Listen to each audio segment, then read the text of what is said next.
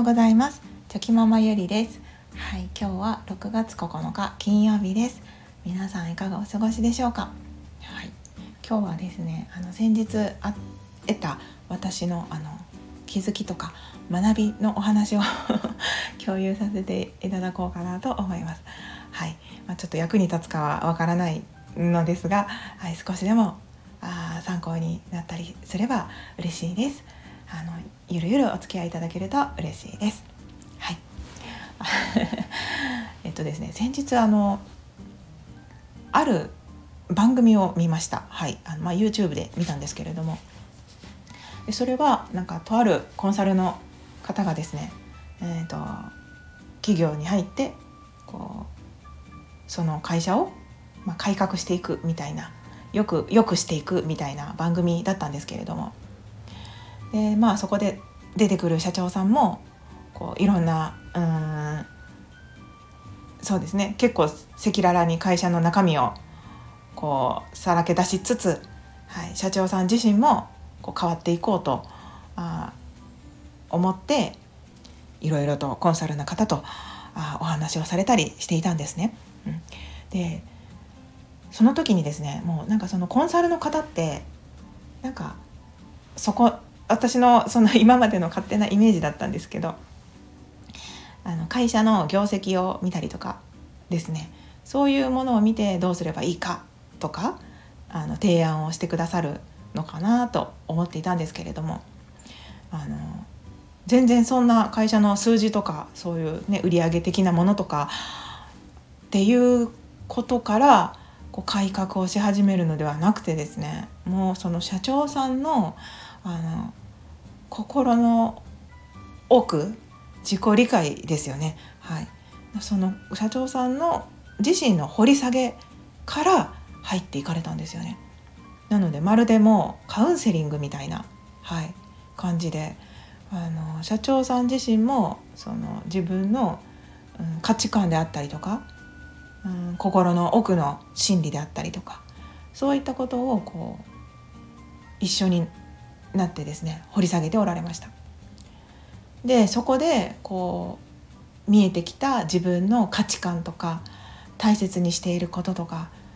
うんそういったことをですね言語化されていたんですよね。でその社長さんご自身もその今までこういう形でこう言語化していたことはなかったとその自分の中でその当たり前のようにたことだからわざわざその言語化することもなかったけどこうやって改めて言語化してみることで、うん、なんか思ってた以上の発見があった感じだったんですね。でやっぱりその何をするにもですね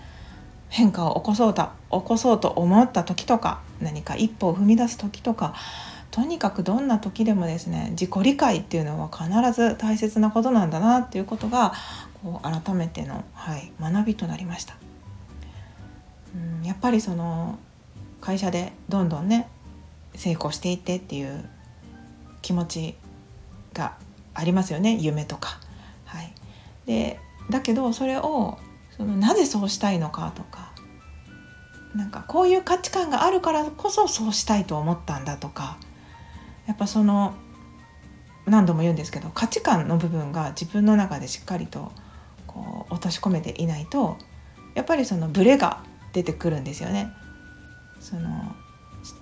社会全体のその価値観に流されてしまったりとか周りの人の価値観に流されてしまったりとか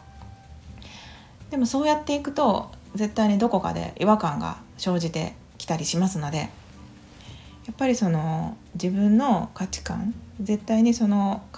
変わることのない大切にしている部分っていうところを基準にしないといけないんだなってはいあの本当にそこがとても学びになりました。であのやっぱり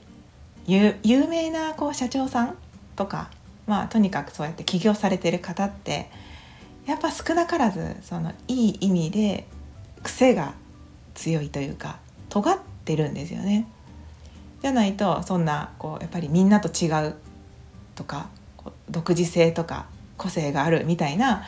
会社にはならないと思いますのでみんなやっぱり一癖二癖あの持っておられるんですよね。でなのでそのみんなが例えば普通にできていることができなかったりとかうんそういうちょっとこう弱みみたいなところももちろん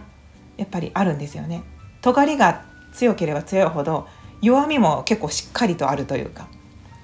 なのでその一見その弱みをちょっと克服しようとか良くしようと思う思いがちになると思うんですけどそのコンサルの方もおっしゃられてたのがその弱みを克服しようと頑張ったりとか、まあ、努力して、まあ、それを、まあ、弱みなので強みに持っていくことっていうのはやっぱ難しいですよね。とても時間がかかります、はい、コスパ的にもものすごく悪いというか。なのであの、まあ、頑張って頑張って頑張って平均点平均値までそれを持っていったとしてもですね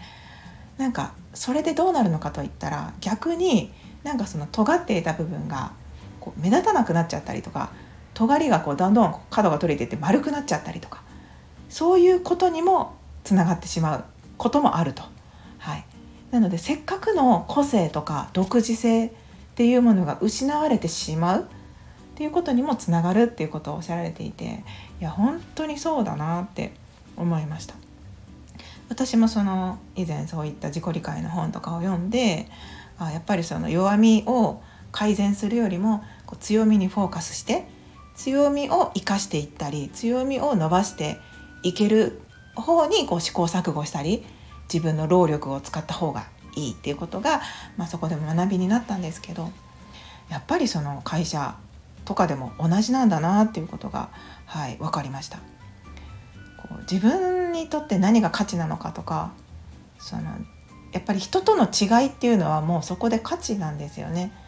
なのでそこを直そうとするのではなくてそれをどう生かしていくのかっていうことにこう専念した方がいいというか、はい、やっぱそこが大切なんだなっていうことがですねとても学びになりました。はい、いやなんかその面白いですよねなんか普通にこう企業がこうそのもっと良くするためにはみたいなことを考えてやっていくっていうよりはなんかその人の心の部分までしっかりとこう入っていかれてそこからそこからなんだなっていうことがですねなんかその見ていてその過程もとても面白かったです。うんなのであやっぱりやっぱり大事なことってそこなんだなってなんか思いました。はいなのでやっぱ尖りがあるって素敵なんですよねなんか一見そのその尖りがですねこう周りから見ればちょっとそのそれどうなのって思うこともですねやっぱりその見せ方とか生かし方でもう180度変わってしまうっていうこともありますし本当に先ほども言ったようにそれが個性その人の個性なんですよね。なのでそのそれをどこで生かすかとか、うん、例えばそのうんとですね自分環境とかもそうですよねその自分のその個性が生かされないような環境に身を置いてしまうとむしろそれが弱点となって際立ってしまうとは思うんですけれどもなんかそれがこう弱点とならないような全く自分は同じことをしているのにそれがもう個性となって輝けるような場所に身を置くっていうこと場所選びもそうですしどういったその見せ方をしていくのかっていうのもそうなんですけど。やっぱその考え方とか見せ方とかあそういったところで本当に自分自身も変わっていくんだろうなっていうことをそのあの改革改革というかそのテレビを見ていて、はい、とても気づきとなりました。はい、まあそんな自分の、はい、私の、はい、気づき学びのお話でした。はい、最後までお聴きくださいまして本当にありがとうございました。ということで、はい、やっぱりついつい悪いところとか、うん、弱みとか見に行きがちだと思うんですけれども、まあ、それは子育てにおいても同じことが言えると思うんですけどなんかそれをここの場所だからとか、まあ、子供で言ってもそうですよね。学校だからそれがかえって悪悪く目立ってしまっていることだけどその場所が変わればむしろそれが良さに変わったりすることもありますので、うん。まあ、自分自身も親としてもそういった子どもの可能性っていうのをちゃんとあの見極めてあげたいなと思いますし自分自身に対してもですねその弱みを悪いものとして見るのではなくて生かすにはどうしたらいいかとか、まあ、強みをもっともっと伸ばすにはっていうそういった視点で、はい、見ていくことをやっていこうと思いました。はい、あすいませんもう10分経ちますので今日はここで終わりにしたいと思います。はい今日もぼちぼちやっていきましょう。ではまた明日。